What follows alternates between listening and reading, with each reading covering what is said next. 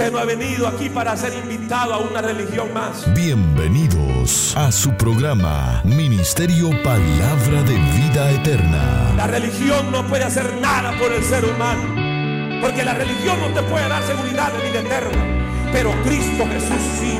Esperamos que este programa sea de mucha bendición para sus vidas. Lo que tiene que hacer es abrir su corazón a Cristo.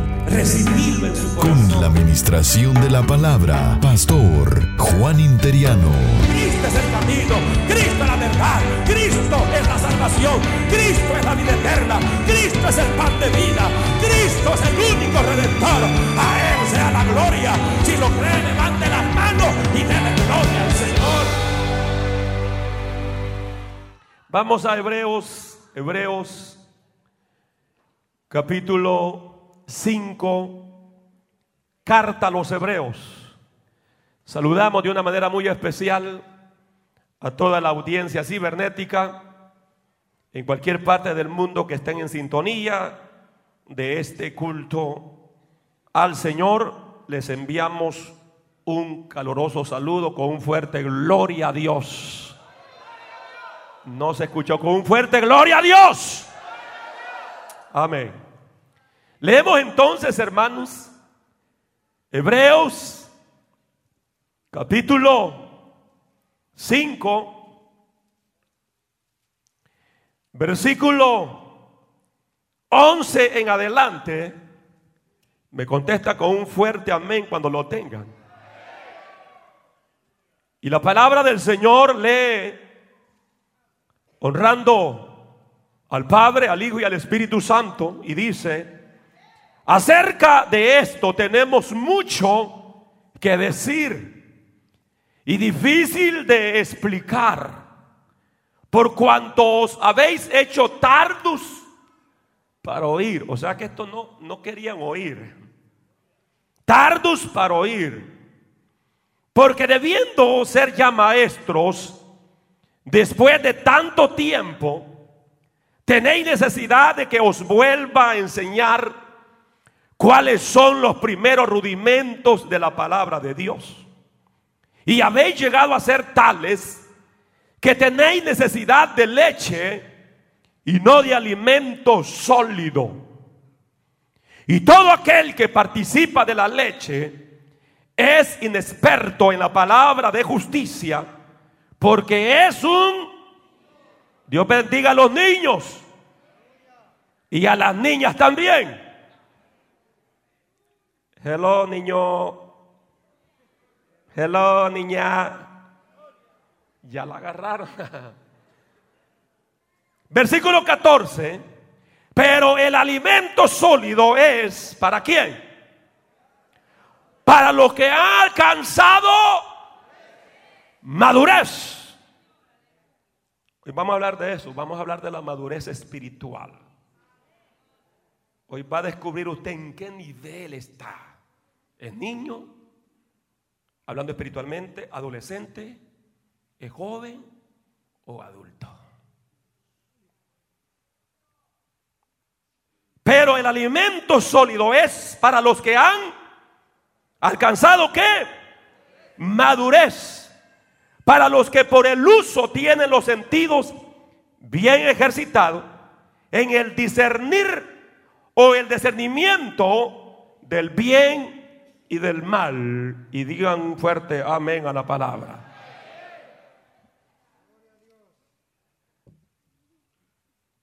Madurez espiritual.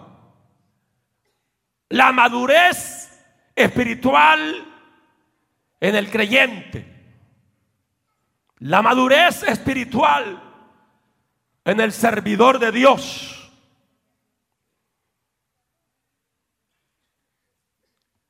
Por aquellos que no llegaron el viernes,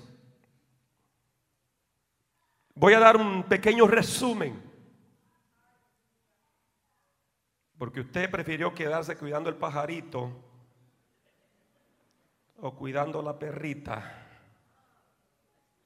en lugar de estar en la iglesia. Pero le voy a ayudar. Dios le bendiga, niña. Dios le bendiga, niño. Se preocupe, no estoy enojado con usted. Dios me está haciendo entender de que en la iglesia habemos de varios niveles. Amén, hermanos. Y eh, hablamos precisamente el viernes acerca de tener esa plena seguridad de qué? Tener la seguridad de que hemos nacido de nuevo. Y no podemos hablar de niños si no hay un nacimiento. Y por eso es de que hablamos acerca de que somos salvos por gracia. Hemos experimentado, hermano, algo muy extraordinario, maravilloso, lo que es el nuevo nacimiento. Y sobre esto también hablamos que no, no hay nada que podamos hacer para ser salvo. No hay nada que el hombre pueda obrar para a fin de ser salvo. La salvación es un regalo de Dios. Pero que a la misma vez también va conjugado con aquellos elementos como lo es el arrepentimiento. Y aprendimos que esta palabra arrepentimiento viene del griego metanoia. Esta palabra está compuesta por dos palabras eh, yuxapuestas, y es decir, eh, que habla de meta. La palabra arrepentimiento que viene precisamente, hermanos, de esta palabra griega metanoia, que meta es eh, precisamente después, eso es lo que significa, y noia, que explicamos que significa mente. Pero aquí esta palabra mente es, eh, en lo que es en el griego, se está refiriendo precisamente a esos designios morales, es esa parte en la persona donde tiene todos sus pensamientos, donde nacen los designios morales, donde toma el ser humano sus decisiones morales o inmorales. Entonces, eh, metanoia, es decir, habla de un cambio de mente. Eso significa arrepentimiento, que viene del griego metanoia. Cambio, diga conmigo, cambio de mente. Implica un cambio de mentalidad, es decir, antes de ser cristiano, antes y después de Cristo. O sea, eh, yo, yo, lo puedo eh, ilustrar de esta forma. Usted sabe que cuando Jesucristo vino a la tierra, hermanos, la historia se partió en dos, ¿verdad que sí? Por eso se habla antes de Cristo, de acuerdo a la historia, y después de Cristo. Entonces, nuestra vida como, como seres humanos se partió en dos partes en historia. Cuando se obra el nuevo nacimiento, Precisamente ahora nosotros podemos decir, antes de ser cristiano, antes de que Cristo no había venido a mi corazón, yo era de esta forma, actuaba de esta manera. Pero después que vino Cristo a mi corazón, ahora actúo de esta manera. Me estoy dando a entender, hermanos. Amén. Entonces, meta, metanoía, es decir, tu mente, a través de la regeneración del Espíritu, a través del nuevo nacimiento, ya ahora, como te ha arrepentido, tu mente ya no es la misma. Una vez que te arrepientes, que te entregas a Cristo, tu mente ya ahora es diferente. ¿Por qué? Porque ha habido un cambio de mentalidad en tu vida. Por ejemplo, el apóstol Pablo, antes que no tenía Cristo en su corazón, como era Saulo de Tarso, era un hombre que odiaba a la iglesia.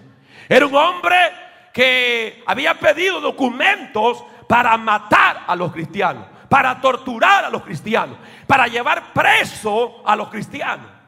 Pero una vez que se convierte, ¿qué sucede? Hubo un cambio de mentalidad en el hombre. Ya ahora no odiaba a los creyentes, ahora estaba con los hermanos en la fe, adorando y exaltando el nombre de nuestro amado Salvador Jesucristo. Porque había habido un cambio de mentalidad respecto al pecado. Amén, hermanos. Entonces eh, viene toda esa eh, experiencia del arrepentimiento, de, la conversión, donde uno dice, me convertí a Cristo. Dice, cuando ya se convirtieron a Cristo, levánteme la mano bien alto. Me convertí a Cristo, dice uno. Y esta palabra conversión pues es una palabra bíblica. Porque el libro de los Hechos habla, dice, arrepentidos y convertidos. Arrepentidos y convertidos. Esta palabra, conversión, viene del griego que es pistrofeo, que significa volverse de, para volverse hacia. En otras palabras, todo ser humano va derecho al infierno, a la condenación. Pero una vez que se convierte, deja ese camino que va hacia el infierno y ahora se vuelve hacia Dios, se vuelve hacia la vida eterna, se vuelve a la salvación que se logra a través de la muerte de Cristo en la cruz del Calvario. A su nombre, hermanos. Amén. Estoy dando un pequeño resumen para beneficio de los niños y las niñas que no se congregan. Entonces, después de, de esa experiencia de arrepentimiento, de conversión, pregunto en esta hora delante del Señor, ¿cuántos ya se arrepintieron y se convirtieron al Señor? Levánteme la mano bien alto, pues. Y vea quién no la levanta para que ahora el llamado Ok. Entonces, después de toda esa gran experiencia, maravillosa experiencia, yo no sé cómo, cómo usted puede eh, remembrar, cómo usted puede recordar, cómo usted puede proyectar esa experiencia cuando usted tuvo lo que es el nuevo nacimiento.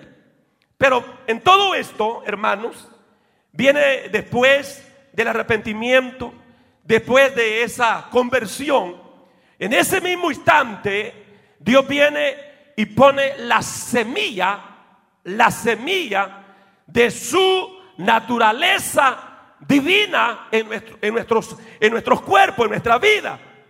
Y eso es lo que conocemos como nacer de nuevo.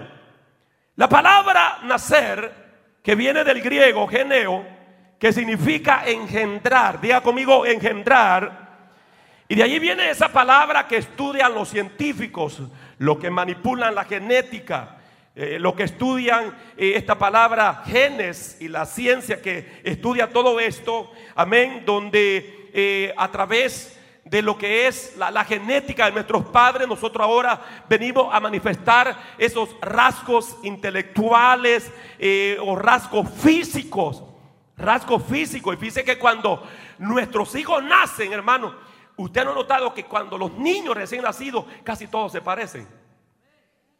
Sí, las madres saben esto. Cuando los niños nacen y si en, una, en, un hospital donde tienen todos los recién nacidos, uno va a verlo, eh, casi es difícil decir, este de la familia Chávez, este de la familia Imperial.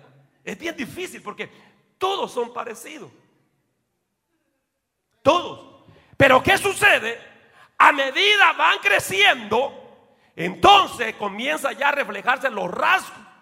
Y decimos, qué parecida la mamá, qué parecido al papá.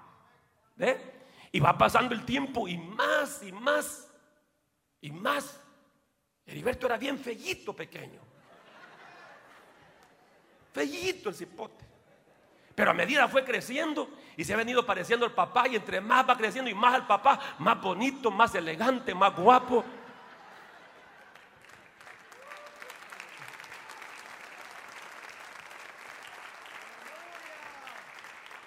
Y es así. Y en la parte espiritual, de la misma forma, hermanos, nosotros nacemos en el reino de Dios.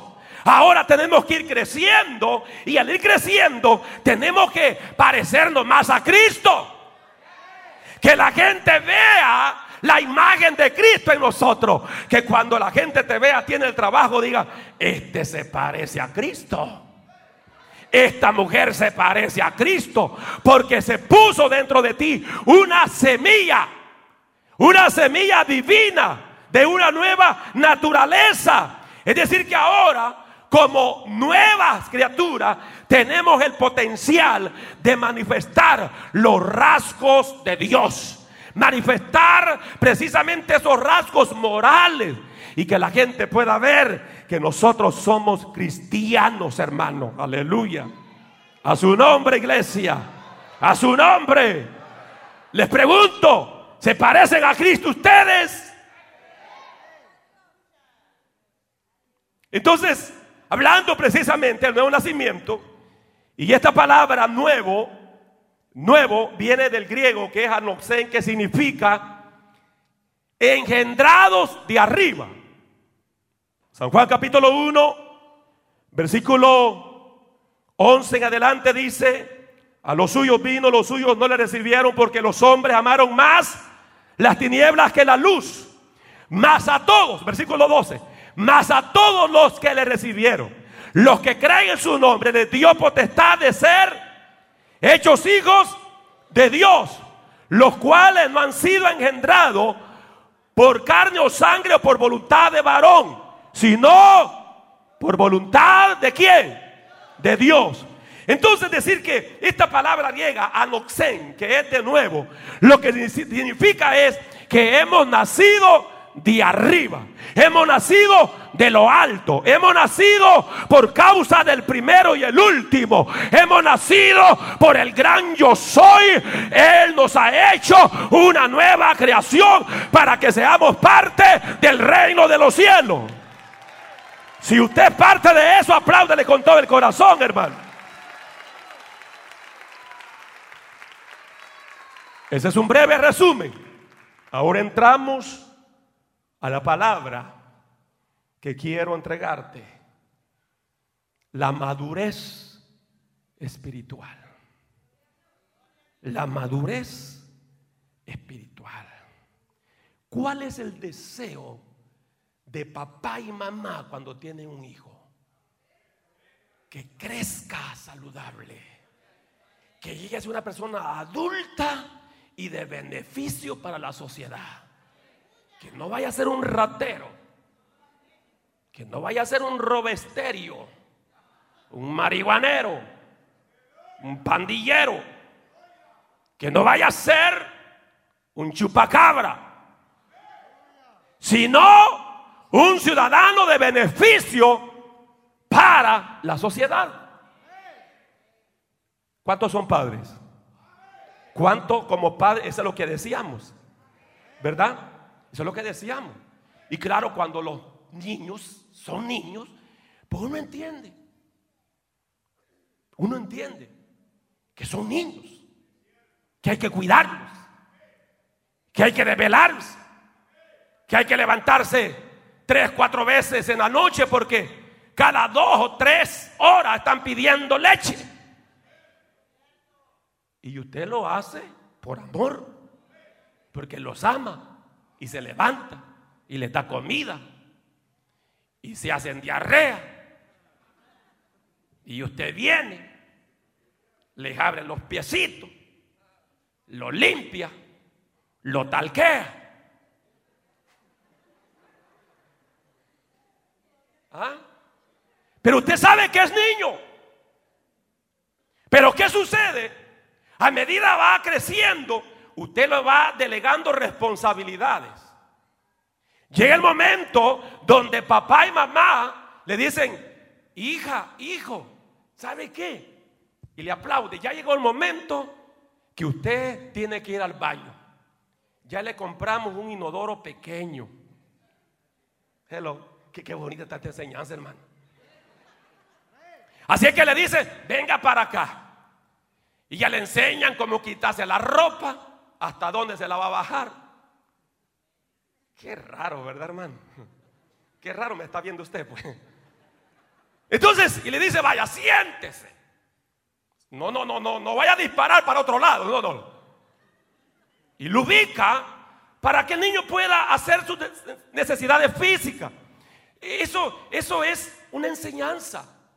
Porque de hecho, hermano, imagínese que ya su, niño crece eh, o, llega a una edad de, de 3, 4, 5 años y, usted todavía tiene que llevarlo al baño. Cuando ya tiene que haber, habido, haber sido enseñado de poder hacer esas cosas. Y usted cuando está eh, pequeño, usted le, le amarra los zapatillos, usted lo viste, porque está pequeño. Pero a medida va creciendo, entonces usted le va enseñando. Cuando está pequeño, usted lo baña. Pero a medida crece, y entonces usted le enseña para que se bañe el solo. Ya ustedes saben por dónde vamos, hermano. ¿Ah? Entonces, en la parte espiritual, yo pensaba en esto. Mire, hay padres o madres, yo les he oído gritar: Ya no aguante estos niños. Señor, dame paciencia.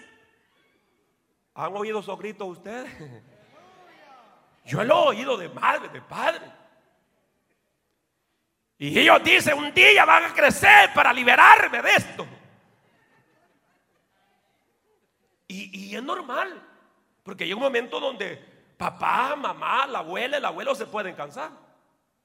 Pero con la esperanza que un día van a crecer y que van a ser independientes. Pero imagínese una mamá, un padre, como le dije, tiene seis niños. Y los seis niños nunca maduran. ¿Ve? Y llegan a cinco años y siempre hay que darles comida, siempre hay que bañarlos, siempre hay que asearlos. Y llegan a diez años y siempre hay que, lo mismo como que si fueran bebés recién nacidos. Y llegan a 20 años y lo mismo, hay que bañarlos. Hay que cambiar los pámperes y nunca toman responsabilidad. Les pregunto a ustedes como padre, ¿cómo se sentiría usted con hijos así?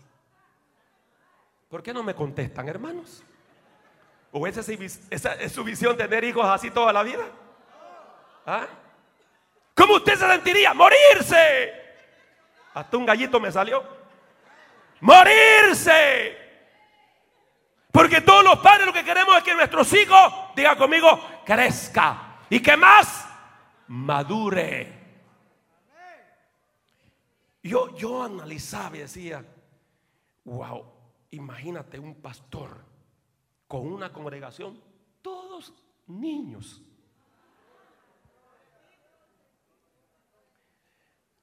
Se va a morir de un ataque al corazón, eso dijo usted, ¿verdad? Se muere. Un pastor supervisor, y líderes, niñitos. Niñitos. Comité de bienvenida, protocolo formado por todos los pupilos de uno a dos años. Diaconado, todos niñitos con pámperes. Hermanos de televisión, iglesia infantil, salacuna, todos los servidores compuesto solo de niñitos, músicos, los que dirigen. Y usted ve, hermano, vea una congregación así, compuesta solo de niños. ¿Puede usted imaginarse cuál sería la vida de ese pastor? Y eso es lo que Pablo les exhorta. Y le dice a estos hermanos hebreos, bueno, se cree que el apóstol Pablo fue el que escribió esta carta. Le dice, ustedes ya tienen que ser personas, no tienen que ser personas que tienen que estar siendo enseñados, sino tienen que ser maestros. Ustedes deberían estar en otro nivel. ¿Por qué Pablo les exhorta? Porque los creyentes efectivos y de impacto son aquellos que tienen una gran pasión y un gran deseo de seguir creciendo. Diga conmigo, creciendo. Creciendo. En otras palabras, como creyente no podemos conformarnos en el nivel que estamos. Siempre debemos de establecernos una meta de crecimiento. Y los creyentes que tienen esta meta continuamente buscan fuentes para desarrollarse, para madurar. El nivel de madurez y crecimiento que un cristiano tenga es lo que va a determinar qué clase de persona atraerá hacia su entorno. El que es niño va a traer más niños a su alrededor. Pero los que han alcanzado al nivel más alto van a ser rodeados por personas que han alcanzado ese nivel de madurez. Estamos aquí, iglesia del Señor. Por eso es importante que nos mantengamos en todo tiempo, diga conmigo, creciendo. Dígalo conmigo, creciendo. Creciendo. Primera de Corintios 15:58, anote para los que anotan la cita bíblica. Dice, así que hermanos míos, amados, estad firmes y constantes, creciendo en la obra del Señor siempre, sabiendo que vuestro trabajo en el Señor no es en vano. Entonces como creyentes, como servidores, como parte del cuerpo de Cristo, somos llamados a crecer. ¿Crecer cómo? Constante. Creciendo siempre. Estar firme, constante, creciendo. Creciendo en la obra del Señor en todas las áreas. Tenemos que crecer. ¿Cuál es la meta final de Dios para nuestra vida? Le pregunto. ¿Usted sabe cuál es la meta que Dios tiene para con su vida? ¿Ah? Hay una cita, vaya conmigo rapidito, Mateo 5:48. Dios tiene una meta final para cada uno de nosotros. Su meta final o la meta final de Dios es precisamente es precisamente llevarnos a ser perfectos, diga conmigo, perfectos y maduros es lo que dice, hermano. Mire lo que dice Mateo 5:48. ¿Lo tienen? Grítalo pues, diga conmigo, sé pues vosotros perfectos, como vuestro Padre que está en los cielos es que perfecto. Note bien, véame acá. Note bien, la palabra perfecto viene del griego telio y telio lo que significa es maduro, completo, terminado. Ese es el nivel que Dios quiere que nosotros lleguemos. ¿Hacer cómo? ¿Cómo hermanos? Maduro. No es la voluntad de Dios que usted se quede en pañales espiritualmente hablando todo el tiempo. Que usted sea un niño rabioso todo el tiempo. No, la voluntad de Dios es que usted que ¿Están aquí, hermano, o no están? ¿Y por qué no contestan, pues? ¿Cuál es la voluntad de Dios? Que seamos como maduro. Diga conmigo, maduro. No estoy hablando del presidente de Venezuela. Estoy hablando de la madurez espiritual. Diga conmigo, maduro. ¿Qué más? Completo terminado. Ahora, aprenda esto. Aprenda esto. La palabra perfecto no significa sin defectos. Me voy a sentar yo. Pongámoslo de pie. O póngase de pie aquel que no tiene defecto. Siéntense todos para que estemos ahí ubicados, hermano Saúl. ¿Ah? ¿Quién? ¿Dónde está alguien sin defecto acá? ¿Ve al que está a su lado? ¿Ah? Hasta en la cara se te ven los defectos, dígale.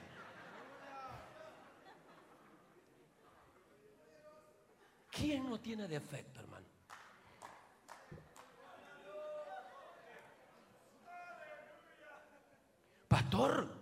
Como que está contradiciendo la palabra. Cristo dijo que nuestra meta tiene que ser y la meta de él es llevarnos a ser como perfecto, pero perfecto, hermano, no significa sin, sin defecto. Perfecto es uno que ha alcanzado madurez. Estamos aquí, iglesia. Eso es ser perfecto. Que ya después de dos años de estar en la iglesia, usted muestre madurez, hermanito. Hello. ¿Ah? Y ese es el propósito final de Dios. Es llevarnos a la madurez. ¿A qué nivel? Bueno, Efesios 4:13 te dice. ¿Qué nivel nuestro Padre Celestial nos quiere llevar? ¿A la estatura de quién? ¿A la estatura de quién, hermanos? De Jesucristo, su Hijo. Por eso dice Efesios 4:13, hasta que todos lleguemos a la unidad de la fe y del conocimiento del Hijo de Dios, a un varón perfecto, a un varón maduro, a un varón completo, a un varón, ¿qué más? ¿Qué más? ¿Ah? Terminado. Hasta que todos lleguemos a la unidad de la fe y del conocimiento del Hijo de Dios, a un varón como perfecto, a la medida de la estatura de la plenitud de Cristo. ¿Qué es madurez espiritual? En primer lugar, ¿qué es madurez espiritual? Diga conmigo, ¿qué es madurez espiritual? La madurez espiritual tiene que ver cuando la persona madura es la que ya ha logrado un desarrollo mental y espiritual. Tal persona ahora se desenvuelve con juicio y prudencia. Lucas 2.52, la Biblia revela el crecimiento integral de Cristo. Dice que Jesús crecía en sabiduría y en estatura y en gracia para con Dios y los hombres. No te bien de que Jesús, cuando habla de eso, está hablando entre la etapa que estaba entre los 12 años. Pero a la edad de 12 años, mira el crecimiento de Jesús. ¿Cómo era su crecimiento? En sabiduría. En sabiduría. Que a todos los viejos cuellos tostados con olor a criolina los dejaba con boquiabierto por la sabiduría. Porque el Señor Jesús buscó el crecimiento como humano. Te estoy hablando en la parte humana de Jesús. Jesús crecía en qué? En sabiduría, en estatura, en gracia para con Dios y los hombres. ¿Por qué Jesús soportó tanto la aflicción, las pruebas, los desprecios? ¿Por qué Jesús lo aceptó? Porque había alcanzado qué? Madurez. Hoy en día la mayoría de cristianos queremos un evangelio de Bani. I love you, you love me. ¿Ah? Hoy en día queremos un evangelio de pétalos de rosa. Y se les ha enseñado a mucha gente que el evangelio es color de rosa. Venga Cristo y se le terminarán sus problemas. Venga Cristo y todo el mundo lo va a amar. Venga Cristo va a ser sanado. Venga Cristo va a ser perdonado. Venga Cristo va a ser levantado. Es cierto, pero hay otra cara de la moneda Estamos, ay. Siento que Dios está comenzando a abrir vuestro entendimiento en esta hora. Hay otra cara de la moneda. La otra cara es que van a haber rechazo. Van a haber crítica, van a haber desprecio, van a haber murmuración en contra tuya, van a haber dificultades en el mundo. Tendréis aflicciones, dijo Cristo, pero confiad, yo he vencido al mundo.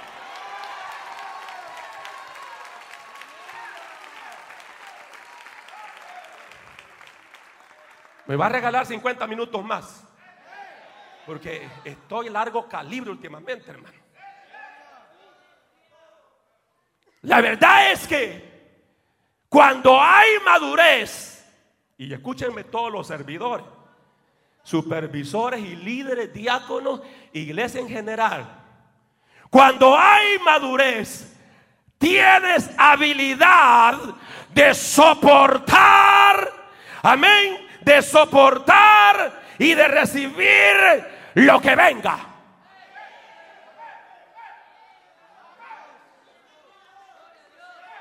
Nunca te han criticado. Va a llegar el momento que te van a criticar. Nunca te han rechazado. Llegará el momento que te van a rechazar. Ah, nunca te han ofendido. Llegará el momento que te van a ofender. ¿Qué vas a hacer cuando te critiquen? ¿Qué vas a hacer cuando murmuren de ti? ¿Qué van a hacer cuando levanten falsas calumnias? ¿Qué vas a hacer en las ofensas? ¿Te vas a correr? Solo los niños se corren. Los que son adultos y han alcanzado madurez le dicen, diablo, no me corro. Día amas, ojalá Alguien vino a alabar a Dios en este lugar.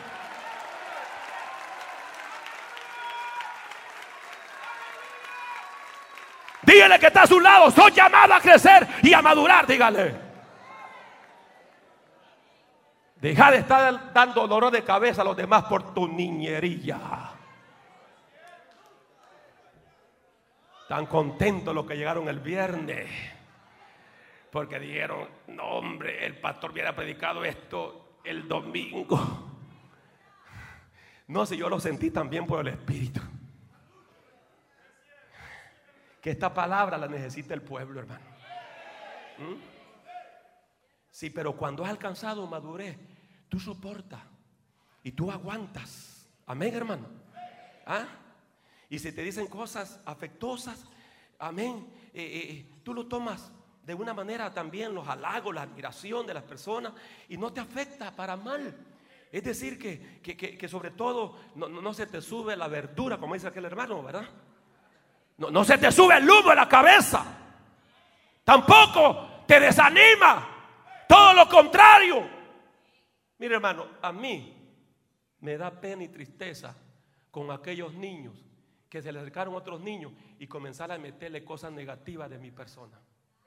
Ahí hay algunos de ustedes sentados porque se le acercó a un niño que ni se congrega y comenzó y, va de meterte cosas negativas y va y que el pastor aquí y que el pastor allá y va de meterte negativo y negativo y qué es lo que lograste tú al escuchar a ese niño que ahora está sentado ¿Ah? Y eso ha manifestado que ya tenés 12, 15 años, 20 años de ser evangélico y todavía no has aprendido a ir al baño.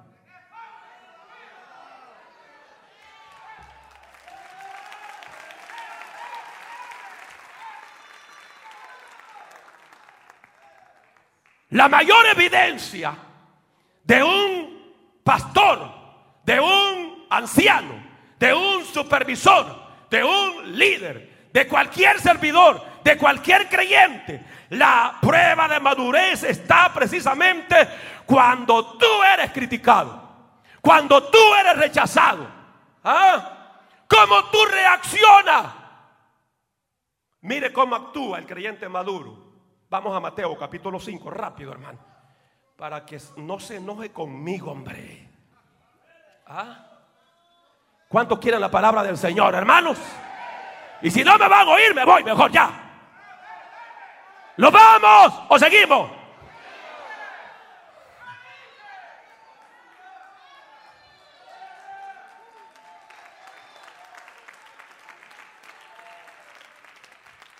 Mateo capítulo 5, versículo 43.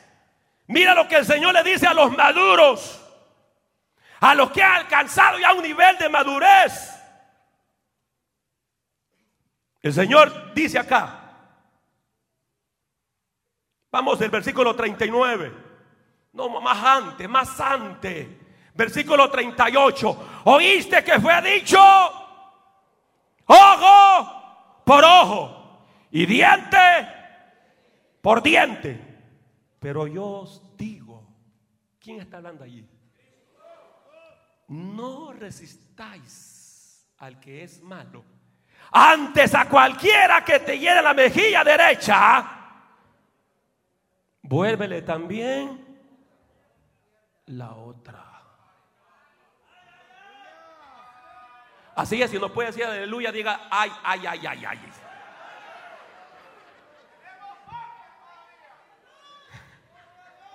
¿Qué dice el versículo 40? Y el que quiera ponerte a pleito y quitarte la túnica, dale también la camisa. Quédate solo en centro. Y cualquiera que te obligue a llevar carga por una villa, como dice el Señor. ¿Y por qué de ustedes muchos cuando se les pide un poquito más lo que hacen es quebrarse y entregarse?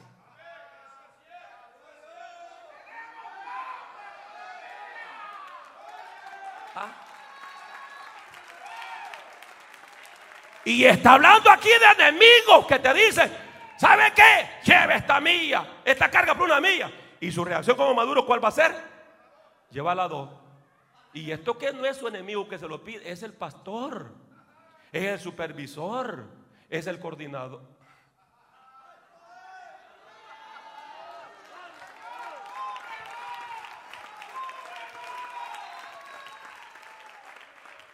Más dice, hermanito? Mire, no, no se enojen conmigo, hombre. Es aquí la palabra. Yo estoy simplemente recitando lo que Cristo dijo. ¿Qué más dijo el Señor? Al que te pida, darle. Y al que quiera tomar de ti prestado, si tiene, no se lo rehúse. Aquí nos habló el Señor. Pero también dice que el que presta que, que también pague. Oíste, versículo 43, que fue dicho, amarás a tu prójimo y aborrecerás a tu enemigo. Versículo 44, a, la gente madura se les pide esto, porque un niño, esto le da diarrea. Y si no le da diarrea, le da curso. Versículo 44, pero yo os digo, amad a vuestro...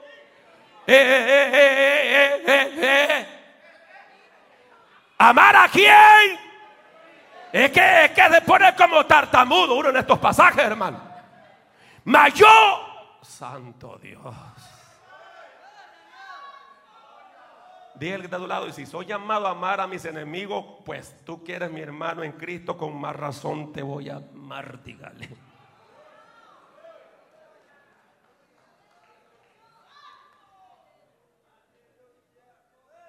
Estamos aquí, ¿verdad, hermanos? Todavía.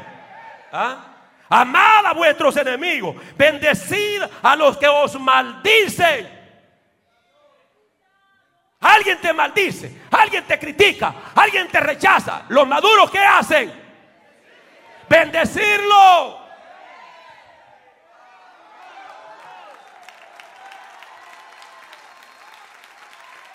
Dale gloria, que Él está aquí, dale gloria. Y orad por lo que os ultrajan y os persiguen. Porque mira cómo es Dios. Versículo 45. Y como niños de Dios, como hijos de Dios, tenemos que reflejar los rasgos de los genes de Dios. Porque Dios puso una semilla, puso geneo, puso ese gen de Dios, esos genes de Dios en nosotros, la naturaleza divina. Y ahora Mira cómo es Dios. ¿Qué dice acá? ¿Qué dice acá? Para que seáis hijos de vuestro Padre que está en los cielos, que hace salir su sol sobre quién? Sobre malos y buenos. Y que hace llover sobre justos e injustos. ¿Por qué si amáis a lo que os aman, qué recompensa tendréis? ¿No hacen también lo mismo los mundanos, los impíos. Y si saludáis a vuestros hermanos solamente que te caen bien, ¿qué hacéis más? ¿No hacen también así los gentiles? Sed pues vosotros perfectos, como vuestro Padre que está en los cielos es perfecto.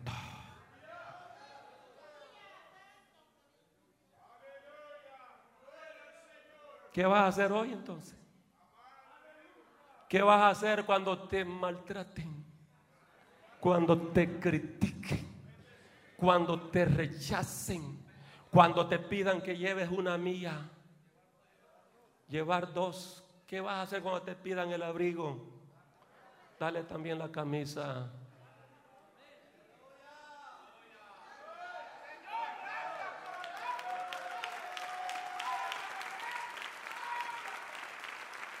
Pastor, ¿y cuál es su meta?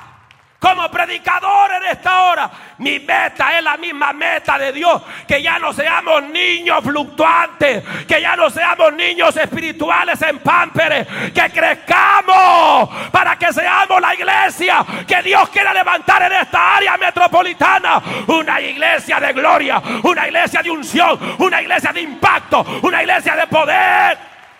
Alaba a Dios, alaba a Dios. dale fuerte ese aplauso y dale gloria con tus labios.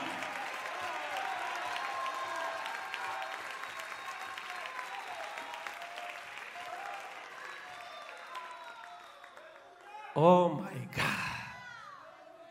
Hermano, si ya tú quieres más palabras, ya no hay más. Madurez. Madurez Cuando has alcanzado madurez, tú conoces tu identidad con Dios. ¿Ah? Estamos definidos quiénes somos. Estamos seguros. Y el diablo te puede en la cara, tú no sirves para nada, sin vergüenza. Eh, tú eres un malvado, eh, tú eres un fino pecador y que tú vas para el infierno. Pero usted que ha alcanzado madurez, usted rechaza eso. Y usted dice, diablo, ¿sabes qué? Yo estoy seguro en quien he creído y que Él es poderoso para guardarme sin caída. Yo estoy seguro para dónde voy. Yo sé mi identidad. No soy basura, no soy cualquier cosa. Soy hijo de Dios. He nacido, ama Sojalaya. Soy nacido de Dios. ¡Uh! ¡Oh!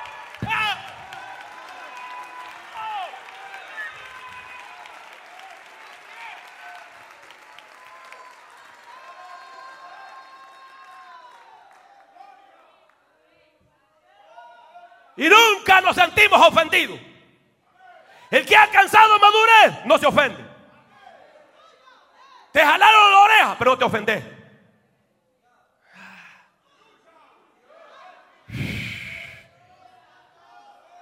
It's too hard.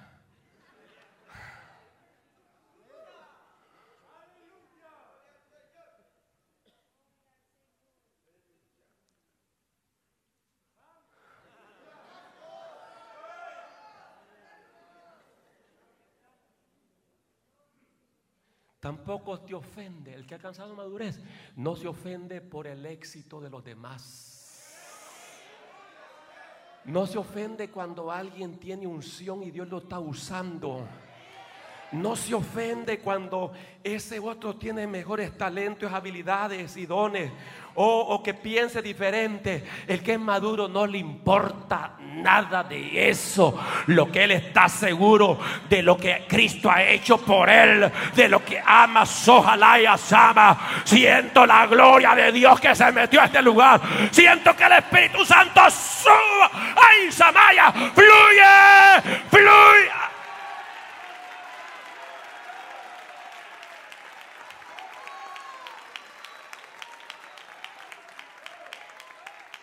Cuando hay madurez, sabemos cuál es nuestro llamado. Sabemos, hermano, cuál es el propósito de Dios para nuestra vida. ¿Quiénes somos en Dios?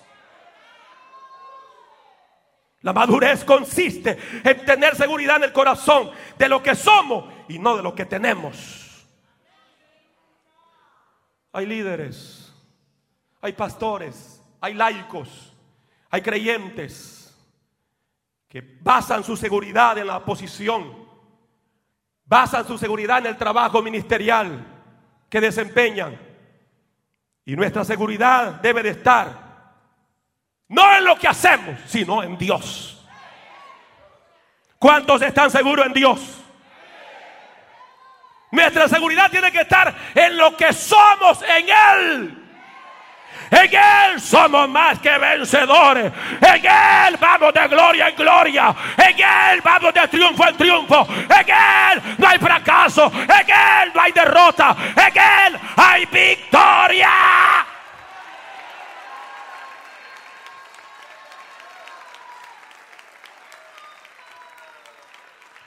Dios bendiga a los niños. Están calladitos. No, pero mi deseo es que tú crezcas, hermano.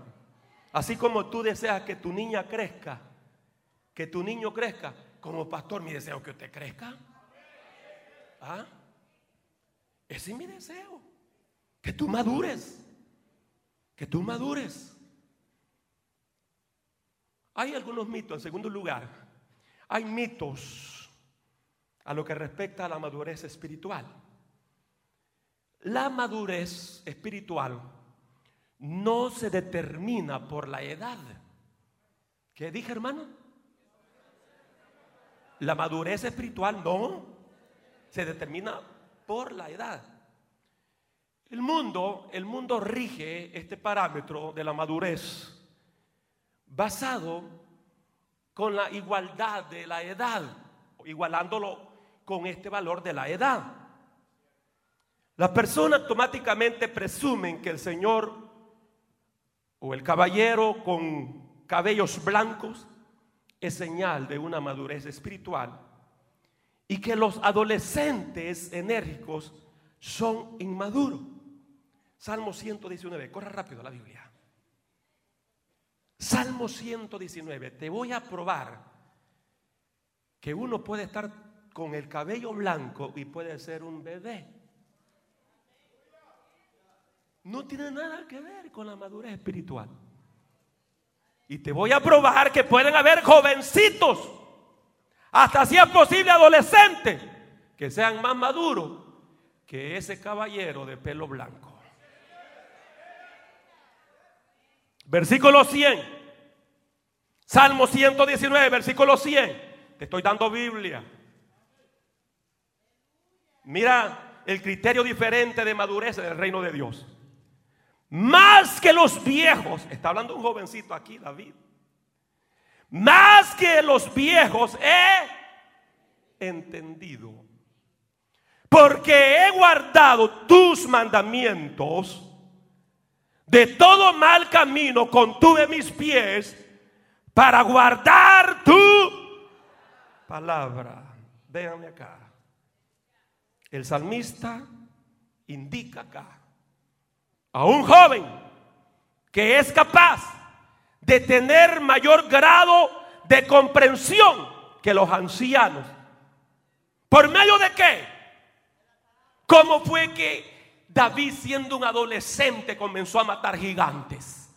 ¿Cómo fue que David, siendo un adolescente, comenzó a ser usado por Dios en, lo que es la música? Saúl todo endemoniado, llegaba David, tocaba una melodía y los demonios se iban. ¿Por qué?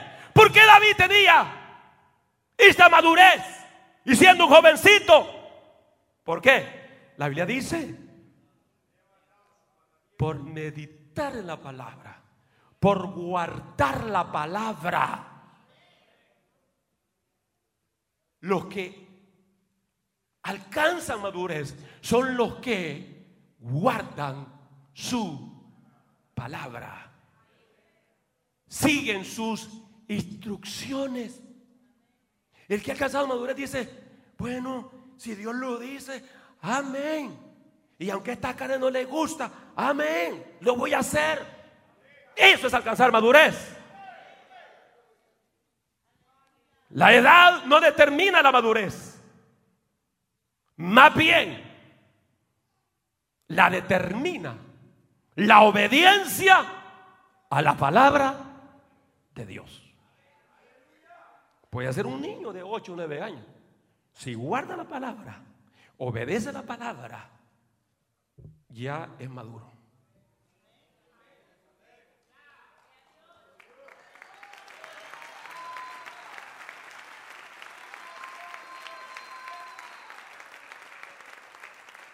Te tengo una buena noticia porque yo sé que algunos están chocados. Y algunos de ustedes están diciendo, otra vez me agarró del pelo el pastor. Ni voy a aplaudir. No aplauda, niño. Ni voy a decir gloria a Dios. No diga gloria a Dios, niña. Pero te tengo buena noticia. Dile que está a tu lado. Eh, viene la buena noticia, dígale. Viene, viene, viene. Ahí viene ya, dígale. Estaba afligido, pero viene la buena noticia. Ríanse pues, hermano, que Cristo le ama.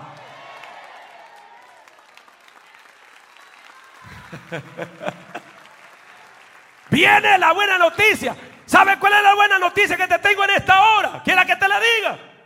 Nunca es demasiado tarde para anhelar, crecer y madurar espiritualmente.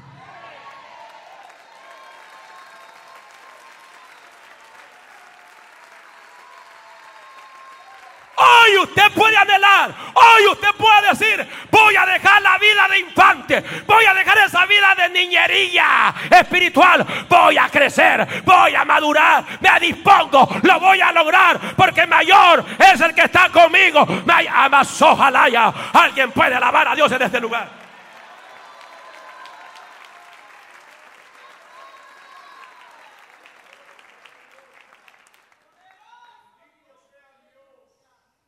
La madurez no se determina por la educación. Muchos creyentes presumen y dicen, no, yo soy una persona muy educada. Tengo mucho conocimiento de las escrituras. Sé lo que es teología bíblica, lo que es escatología. Eh, eh, entiendo todo. Tengo ya eh, un certificado ya de los más altos. Soy doctor en divinidades. Divinidades quiero decir. Y presumen. Y dicen, no. Y comienzan como ver inmaduros aquellos que tal vez no tienen ese gran vasto conocimiento. Pero la verdad de las cosas, que la teología, tú la puedes tener y no es malo. Tú puedes tener mucho conocimiento de la escatología, explicar las 70 semanas de Daniel, saber todas las historias de la Biblia. Pero eso no es señal de madurez. Madurez es cuando tú obedeces la palabra. Madurez es cuando te sometes a Dios. Amas, ojalá alguien vino a escuchar palabra de Dios en este lugar.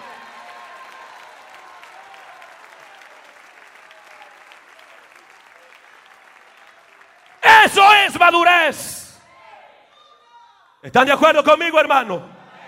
¿Están de acuerdo conmigo, hermanos? Tú puedes ser capaz de decirme de memoria todos los, todo el paquete de descripción del fruto del Espíritu Santo. Tú me puedes decir de memoria pasajes enteros, capítulos enteros de la Biblia. ¿ah?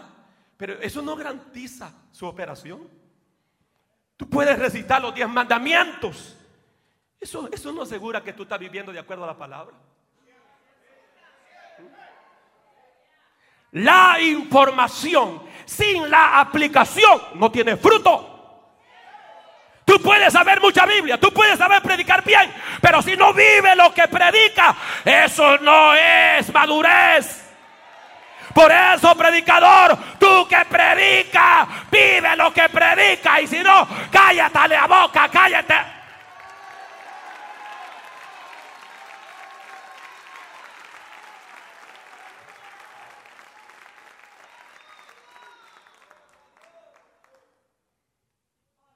La madurez lleva como una conexión cuando la información y la aplicación se unen.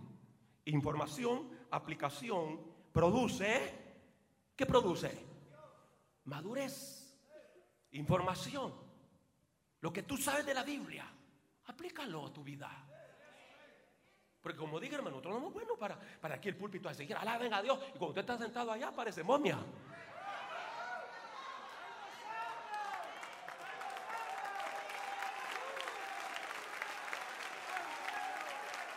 Somos buenos para exigir.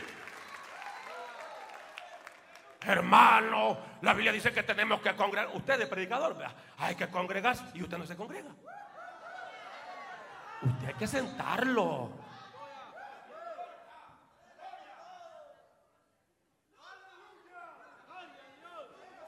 Me voy a reír con ustedes de gozo y alegría. Sí. Porque malo que me puedo enfermar. Si yo trato de seguir el, jueguito de, que yo quiero este, me voy a enfermar. Me, me voy a hacer loco mejor. Voy a ignorarlo.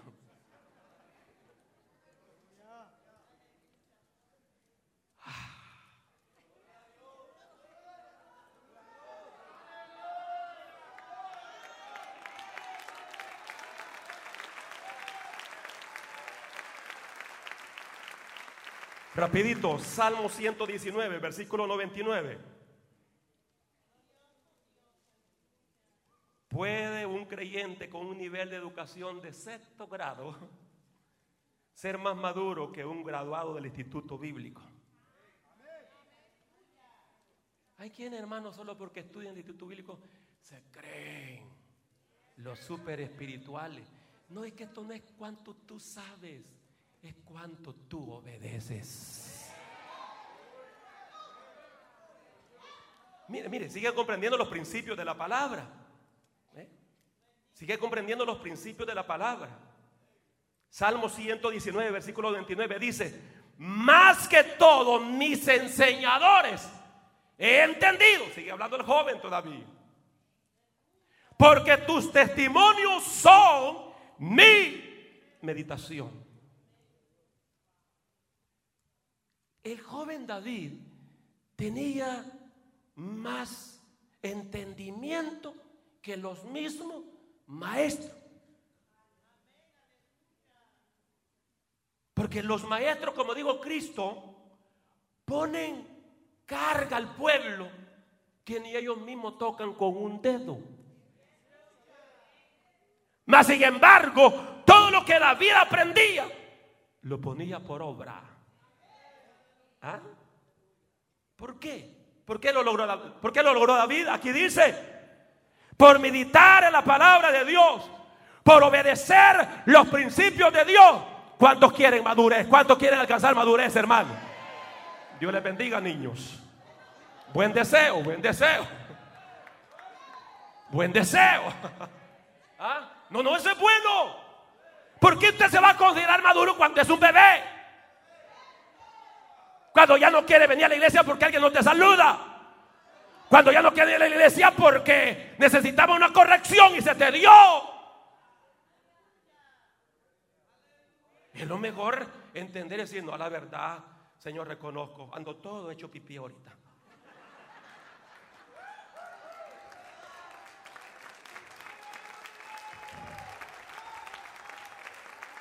Reconozco, Señor. Porque hermano, le voy a ser sincero como pastor.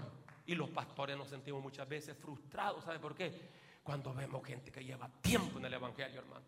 Y en lugar de ir madurando y avanzando en su crecimiento espiritual, no, más niños, y más niños, y más niñas, y más, y más niñón, y más niñona.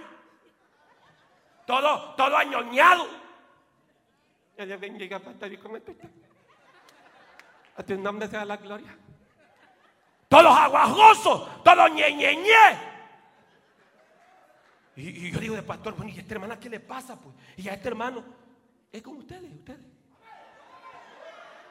¿Y qué le pasa, pues? ¿Ah? ¿Y cuándo va a crecer? ¿Y cuándo va a madurar? ¿Cuándo va a ser solución a los problemas? Y no motivo de problemas. Porque los niños son los que dan problemas. Los adultos no dan problemas. Son los niños. Son los niños los que pelean por juguetes. Son los niños los que son endulzados con un confite y se lo llevan fácil.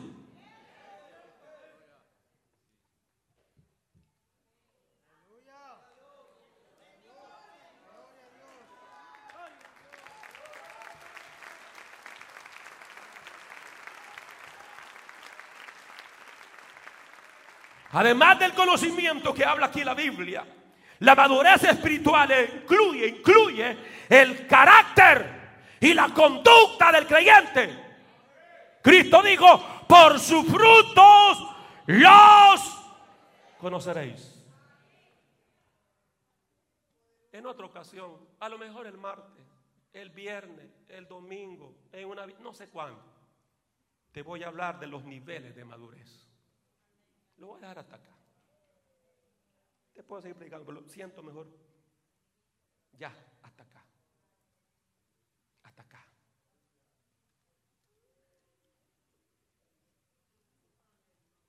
¿Qué vas a hacer? Vas a cambiar de mentalidad y decir, me dispongo a crecer y a madurar. ¿Ah? ¿A cuánto el Señor nos ha hablado, hermano? Sí, porque primero me habla a mí, después a ustedes. ¿Sabe qué el, el Señor me ha dicho? No quiero que sea un pastor niñón. Que solo que porque algunos niños comienzan a zapatear, ya tú comencé a zapatear a la par de ellos. ¿No ha visto madres así a usted? Que el niño le hace la rabia y también comienzan ellos y vayan qué hacer. ¿Ah? Y Dios me ha soltado a mí. Los adultos, los maduros se amarran los pantalones. Bien, me dice el Señor. Cuidado se vaya a guardar por los niños. ¿Ah?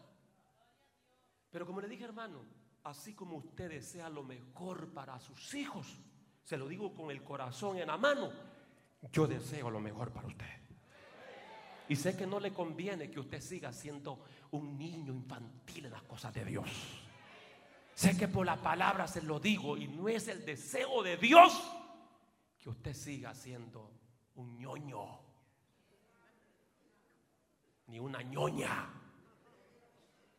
El deseo de Dios es que alcancemos la estatura del varón perfecto, que es Cristo, el Hijo de Dios.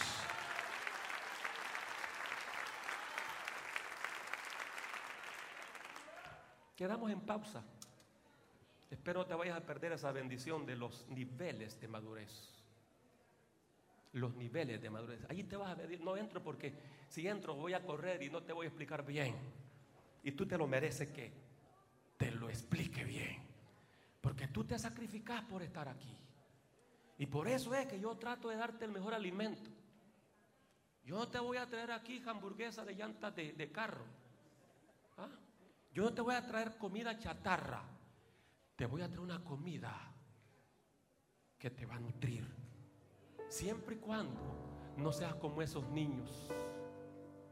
Porque vamos a entrar a ese parámetro donde Pablo dice, cuando yo era niño, hablaba como niño, actuaba como niño, juzgaba como niño.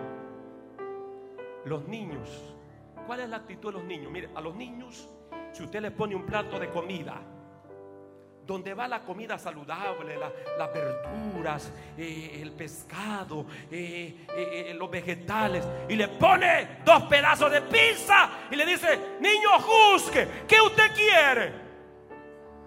¿Qué le va a decir el niño?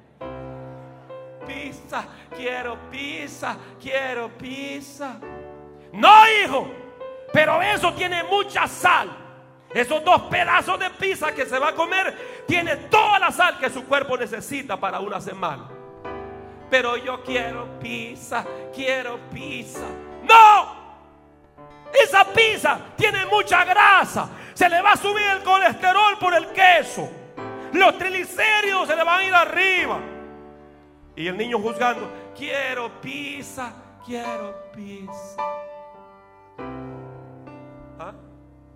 Los niños juzgan mal, toman malas decisiones. Pero los que han alcanzado madurez quieren el alimento sólido. Los que han alcanzado madurez dicen, yo quiero esa palabra que me edifique. Esa palabra que me confronte, esa palabra que me levante. Comencemos ya a actuar como adultos, Comencemos a anhelar, hermano, el crecimiento espiritual. Comencemos a entrar a la madurez y dejemos esa vida de niño. ¿Cuántos se quieren unir conmigo aquí al frente a orar rápido? ¿Cuántos, cuántos estamos anhelando crecimiento espiritual? ¿Cuántos en esta hora? Por eso quise parar, porque yo quiero que saquemos unos, unos 15 minutos y vengamos a decirle, Señor me has confrontado con la palabra. Sea diácono quien sea, hermano, deje el lugar donde está. Pero si Dios ha hablado tu vida, Digamos al Señor, nunca es tarde. Nunca es demasiado tarde para anhelar el crecimiento. Nunca es demasiado tarde para querer abandonar esa vida de niño, esa vida de niña. Hoy podemos empezar Hoy podemos pedirle al Señor que nos haga conforme a su carácter, que nos haga conforme a su imagen, que queremos crecer, que queremos crecer. Aleluya. Únanse, únanse hermanos, únanse, únanse, únanse, únanse en esta hora. Vamos a pedirle al Señor que nos dé la gracias para crecer. Que estamos anhelando con el crecimiento espiritual. Y rabashaba la Oh, sí, Señor. Aleluya. Todos aquellos que anhelan crecimiento espiritual, salgan corriendo de su silla. Salgan corriendo, salgan corriendo. Y si usted no lo quiere, cuánto me duele mi corazón como su pastor que no lo quiera. Pero yo sí lo quiero. Y aquí hay un pueblo que dice, yo lo quiero. Yo lo quiero. Levanta tus manos los que han pasado aquí al frente. Péguense lo más que puedan aquí en la plataforma. Péguense. Porque este mensaje es para toda la iglesia. Aleluya. Sigue la música, pero con un tono sublime, suavecito, esponjadito. Y ojalá y así va. Vamos unidos en esta hora. Una vez más reitero, nunca es demasiado tarde para anhelar el crecimiento. Nunca es demasiado tarde para anhelar la madurez espiritual. Ese es el deseo de Dios. No es la voluntad de Dios que te estanque en tu vida espiritual. No es la voluntad de Dios que te quedes inmaduro en espiritual. No es la voluntad de Dios. La voluntad de Dios es tu crecimiento. Y si hay alguien que lo tiene a Cristo como un Salvador o que se ha apartado del Señor, véngase corriendo, véngase a los brazos de amor, de misericordia. Hoy Dios te ha traído para salvarte. Y levanta tus dos manos. Los que han pasado aquí al frente, levanta tus dos manos al cielo. Levántalas en esta hora y clama misericordia. Dile, Señor, gracias, me has hablado. Me has hablado, Señor, y aquí está mi vida. Y rabashama, lava, y shiva, lava, y rababa y siba la babaya. Y rabaya sama la babaya. Y rabaya siba la babaya. Y rabaya siba la babaya sama. Levanta tu clamor a Dios en esta hora, en este ambiente sublime de adoración. Levanta tu voz al cielo. Esto es entre tú y Dios. Esto es entre tú y Dios, tú y Dios.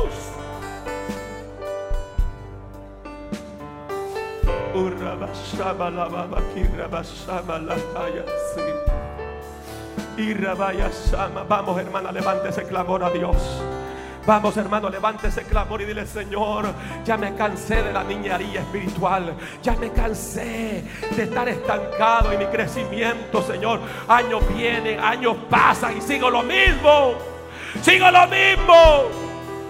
Por cualquier cosa que me digan me enojo. Por cualquier cosa que me digan, ya estoy gritando, me voy.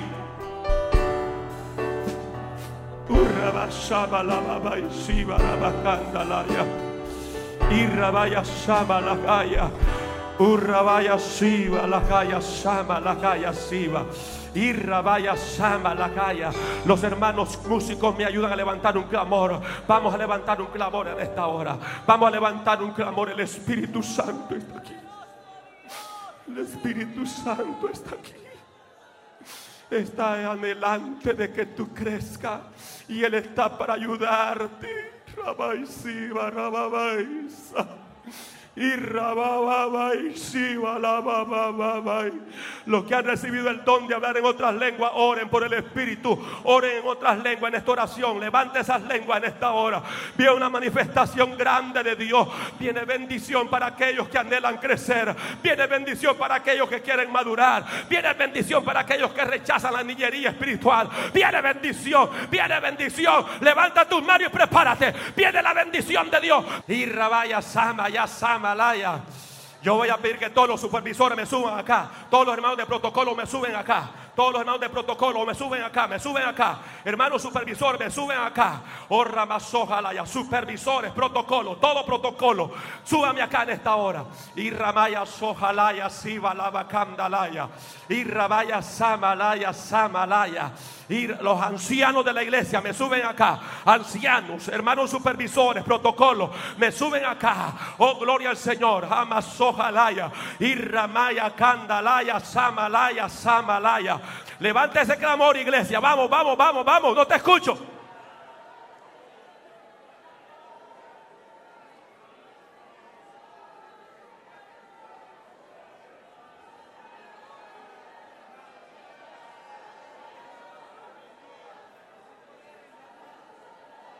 Vamos, varón, abre esa boca, abre esa boca. Así como abría esa boca para tragarte el trago, el guaro, el vino, abre tu boca ahora para invocar el nombre del Señor. Abre tu boca con garganta en cuello en esta hora.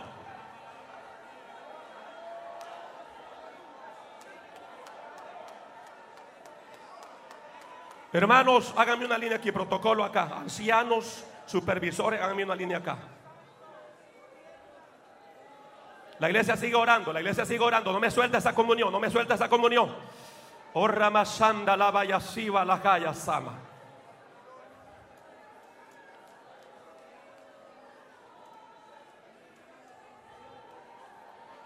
Voy a pedir a todos los líderes, me suben y se hacen una línea, háganse más al frente para que me den espacio atrás a los líderes. Todos los líderes de célula se me suben rápido, se me suben rápido a la plataforma. La iglesia orando pues, la iglesia, la iglesia, la iglesia conectada. La iglesia conectada, la iglesia conectada. La iglesia conectada, vamos, vamos, vamos, vamos, vamos, vamos clamando, vamos clamando. Dejemos que el Espíritu Santo haga lo que Él va a hacer en esta hora. Dejemos que amas ojalá sama la yasiva. Y catalaya, Dios mío, qué palabra que nos has entregado, papá. Ay, Samaya, sojalaya, oh, aleluya, ay, samalaya, y rabaya, soja, ay, camay. Irra, todos los líderes se me suben rápido, todos los líderes de célula, se me suben rápido, todos los líderes de célula. Que hay, hay algo, hay una operación del Espíritu de una manera poderosa en esta hora. Oh, Dios nos ha venido hablando que va a hacer cosas grandes con este ministerio, pero tenemos que renunciar a la niñería, tenemos que renunciar a esa vida de niño. Irra, basamalaya, sama. Irrabaya catalaya samalaya samalaya samala. Irrabaya samalaya. Vamos hermanos de protocolo, vamos supervisores, vamos líderes, vamos, vamos ancianos, vamos orando, vamos orando, vamos orando, vamos orando.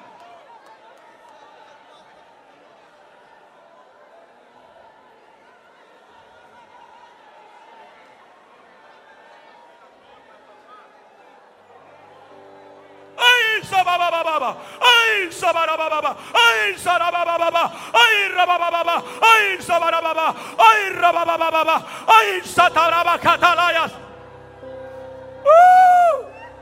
Dios está aquí, iglesia. Levanta tus manos, el Espíritu Santo está soplando ahora. Está engendrando ahora. Ahora hay nuevo nacimiento ahora. Hay crecimiento por el empuje del Espíritu. Hay madurez por el empuje del Espíritu.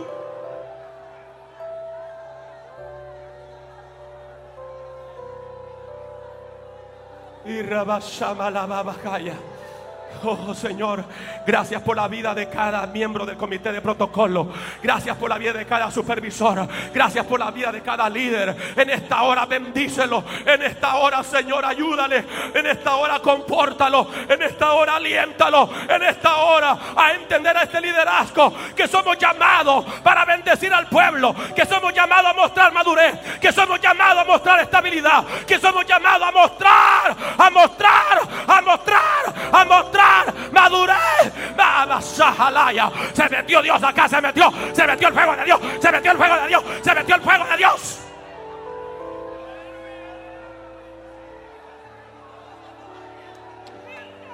Quita tarabata, suelta esa lengua, suelta esa lengua, hermana, suelta esa lengua, suelta esa lengua, suelta esa lengua por el Espíritu, suelta esa lengua, suéltala.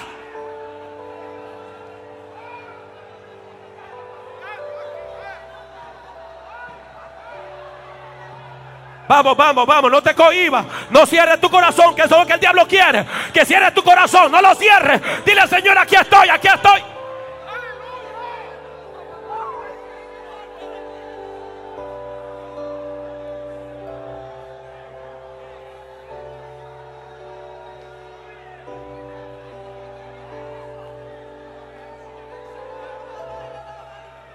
Sopla, Espíritu de Dios, sopla, sopla, sopla sobre este liderazgo, sopla sobre la iglesia, sopla, sopla. Estamos dispuestos a dejar esa vida de niñería, estamos dispuestos, queremos tu gloria, queremos tu poder, queremos madurez, queremos poder de lo alto, grítalo. Quiero poder, quiero poder, quiero poder, quiero poder de lo alto, quiero poder de lo alto, quiero fuego de Dios, quiero alcanzar madurez. Ah, pasó, jalaya.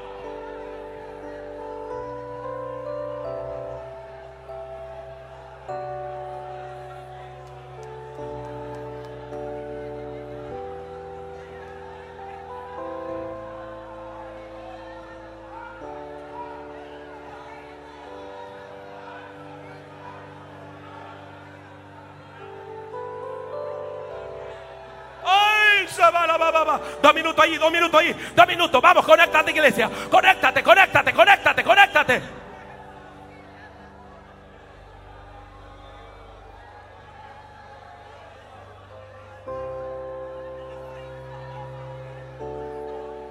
Urrabasamalaya, sí. Abre tu corazón, sé sensible, hermanita, hermanito. Sé sensible a la presencia de Dios. Abre tu corazón, abre tu corazón. Esto Dios lo hace porque nos ama. Esto Dios lo hace porque Él desea lo mejor para sus hijos. Esto Dios lo hace porque lo que viene es grande, grande, grande. Es grande, fuerte, poderoso. Pero Dios no lo va a hacer con los niños. Dios no lo va a hacer con los niños, lo va a hacer con gente que han alcanzado madurez. Gente que odian el pecado. Gente que se consagran para Dios. Gente... Ah,